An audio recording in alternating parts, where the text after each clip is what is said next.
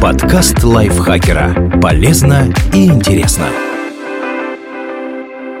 Всем привет! Вы слушаете подкаст лайфхакера. Короткие лекции о продуктивности, мотивации, отношениях, здоровье, обо всем, что делает вашу жизнь легче и проще. Меня зовут Михаил Вольных, и сегодня я расскажу вам о пяти научных экспериментах, которые больше похожи на шутки. Гвардейцы и скорость электрического тока.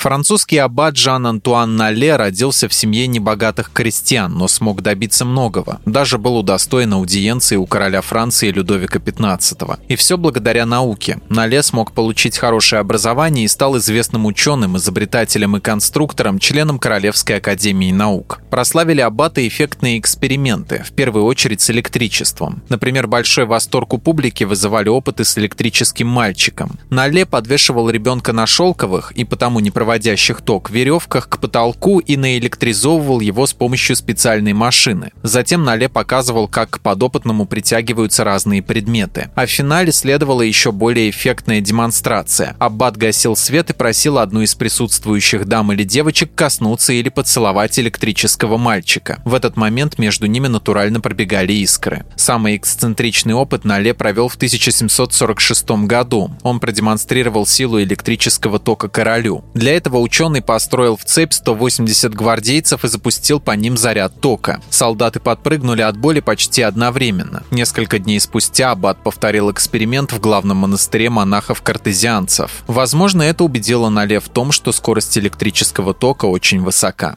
неощипанные курицы и скорость ветра в торнадо.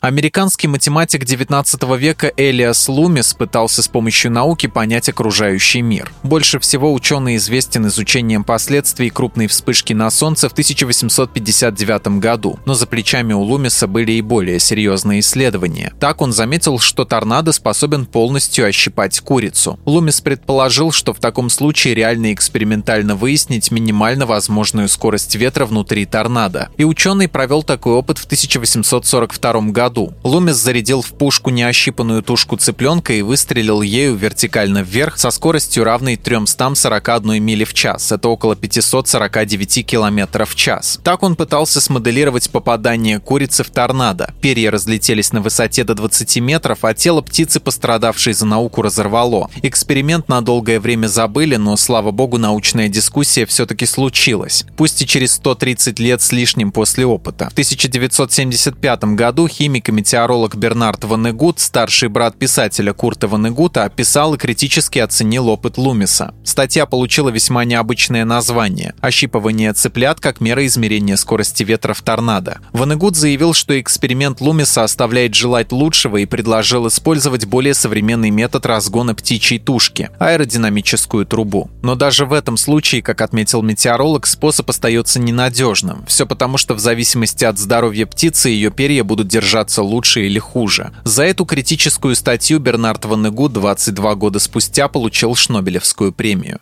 Возбужденные индюки.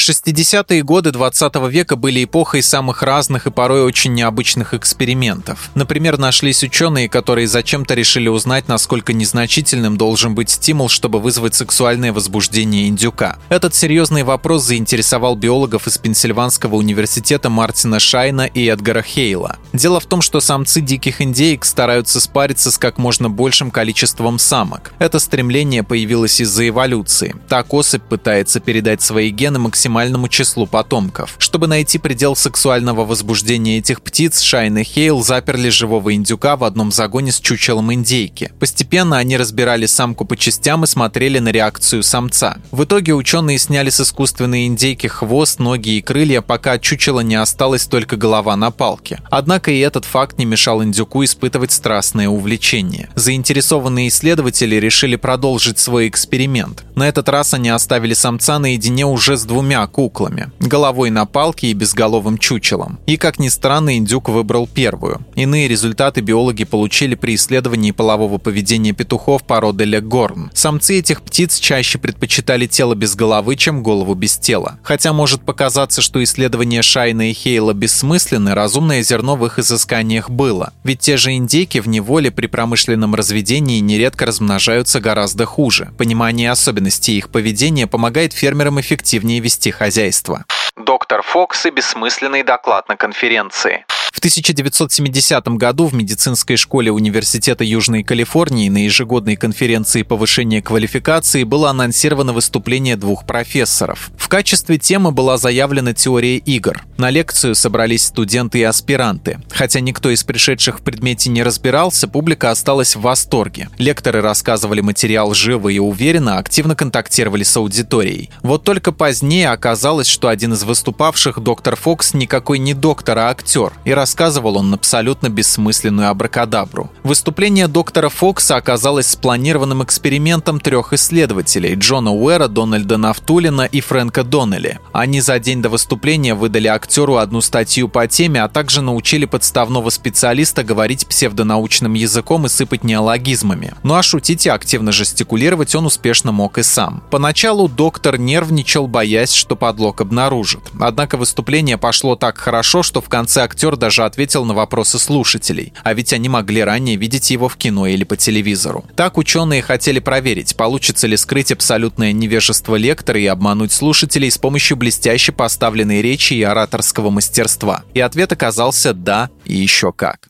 Левитирующая лягушка. Нидерландский и британский физик советского происхождения Андрей Гейм в 2010 году вместе с Константином Новоселовым получил самую престижную научную награду на планете – Нобелевскую премию. Ее физикам вручили за эксперименты с графеном. Но мало кто знает о других любопытных опытах Гейма. Так, в 1997 году он совместно с британским математиком Майклом Берри выпустил статью о летающих лягушках и левитронах. В ней исследователи описали принцип, согласно которому правильно настроенный электромагнит может заставлять левитировать предметы. Например, каплю воды, орех, лягушку или хомяка Тишу, которого Гейм даже сделал соавтором одной из своих статей. В теории так поднять воздух можно и человека, но для этого нужно создать большое магнитное поле, чего Гейму с Барри не удалось. За это необычное открытие Барри и Гейм получили Шнобелевскую премию. Однако результаты опыта использовали в исследованиях по созданию нулевой гравитации на Земле. Так что даже довольно нелепые эксперименты могут идти рука об руку с полезными научными открытиями. Спасибо Андрею Вдовенко за этот текст. Подписывайтесь на подкаст Лайфхакера на всех платформах, чтобы не пропустить новые эпизоды. Ставьте ему лайки и звездочки, это помогает узнать о нас новым слушателям. Свои впечатления о выпуске оставляйте в комментариях или отзывах в приложении. На этом я с вами прощаюсь. Пока. Подкаст Лайфхакера. Полезно и интересно.